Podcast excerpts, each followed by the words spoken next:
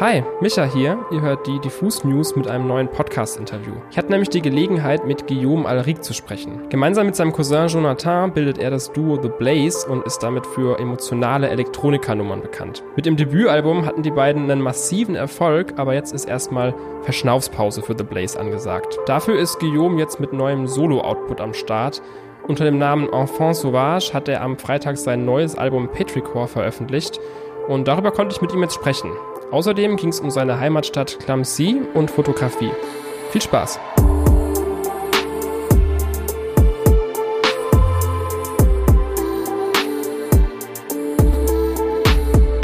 Together with your cousin, Jonathan, um, and your shared project, The Blaze, I feel like you've been on like sort of a hot streak these past few years, and I think you really did your name justice. I think you came into the music industry like a blaze and you just nailed everything that you set your mind on.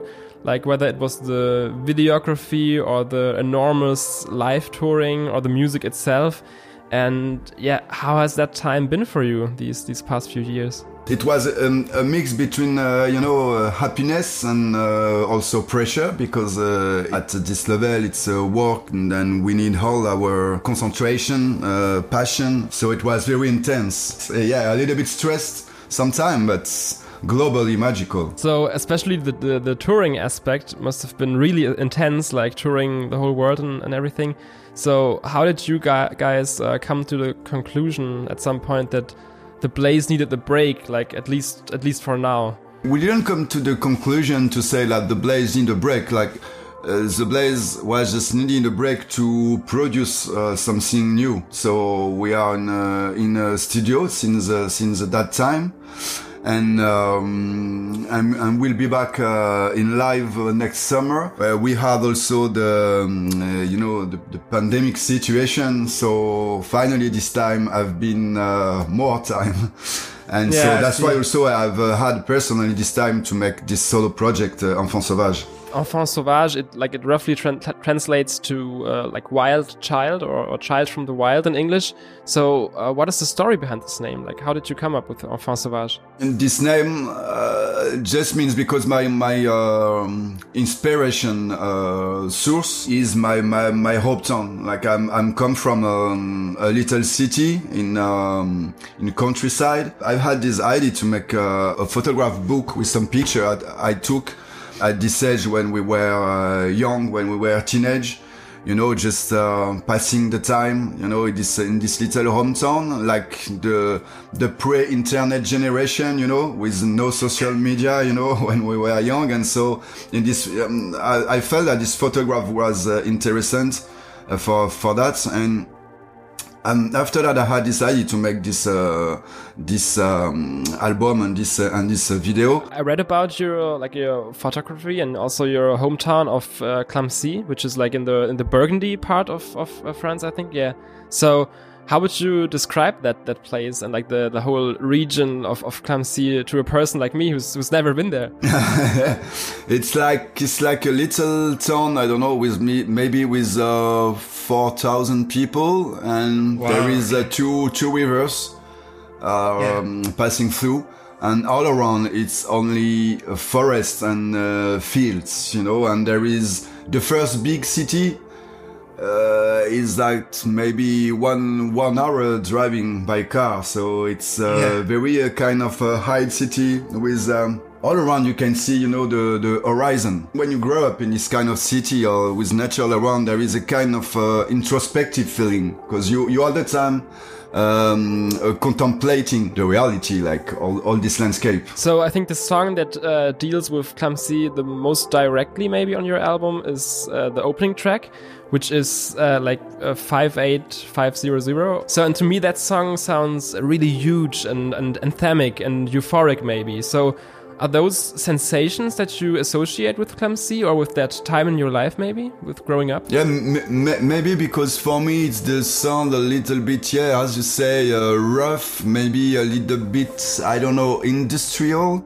and mm-hmm. maybe mm. a little bit like you, you feel high and you fly, and maybe for me Clamecy this kind of vibration because it's uh, it's an old industrial uh, city, but all the yeah all the industry have been closed now, and uh, it, it's it's just like whole the whole industry and and the, and the nature is uh, is getting back inside, and maybe high because uh, yeah. Um, when I was young, I feel high many times in, in the country with my friend.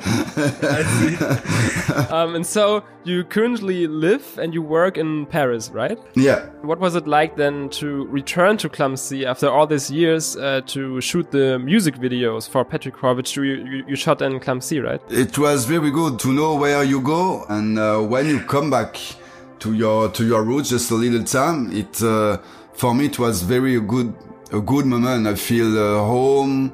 I feel uh, connected again to a precious uh, things. Just to to shoot this video in uh, Clamecy with all of my friends, cause all the people in the in the in the videos are my friends, just except the two actors. And it was a kind of uh, magic to bring the, the the cinema, you know, in this uh, little town with all my yeah, friends. Sure. It was like, uh, and they are very shy usually, so it was it was more it, it, it, was it was fun you know we really had a, a very good time and we already spoke about it but you uh, studied photography and and i think when you look at the videos that you guys did for the blaze back then but also now for your solo project i think it like it really feels like one like huge whole piece of, of art like not separately music and video but just one one piece. Yeah. When you when you look at the video you can tell that it's something that you personally know or, or experienced or friends of you experienced but at the same time uh, it's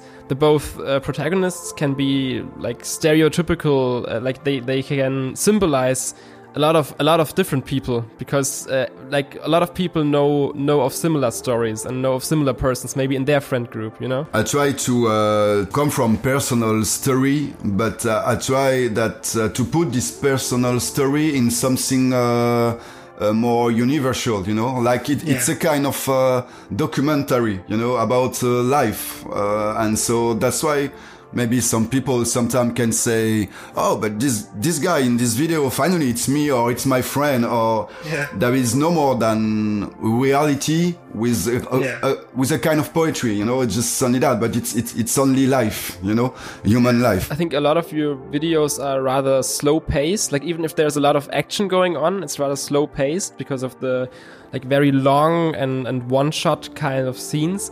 Is that tricky to do these one shot parts? I work a lot with uh, Steadicam, you know, just to feel that uh, you are in this point of view, like if you are somebody in this uh, video with uh, all these people, you know, floating with them. And um, after that, I use uh, for this video, I've used also a lot of uh, slow motion sometime just to to symbolize a little bit this um, this age where uh, maybe where the time uh, was uh, going more slowly, you know? Yeah. Okay, so um, I'm gonna wrap this up here at this part. Tomorrow's a big day, and your first solo album, Petrichor, is about to be rele released into the whole, like the the wide open world. Yeah. Uh, how are you feeling about it right now, and what are your plans for tomorrow? I have a gig in uh, in uh, in uh, Brussels, so I was uh, okay. I was play I, I, will playing live my album tomorrow. I feel I feel good, but I'm like a little bit, you know, afraid. You know, it's. yeah, sure for me to release an album, it's uh, something like uh, I, I, love to to to build the album, to work on it, and when, when it's the time to um, give it to the people, I'm firstly I'm a little bit afraid because I feel. Uh, I don't know. I feel uh, naked. I feel, uh, you know, I feel like, oh my god, why, why, why, why have I done this? You know? yeah, I see. Thank you so much for, for Thanks being here with me. And so yeah, like have a, have a good release day tomorrow and have a good gig. I hope everything works out like the, the way you imagined it. Bye bye. Thanks, thanks to you very much.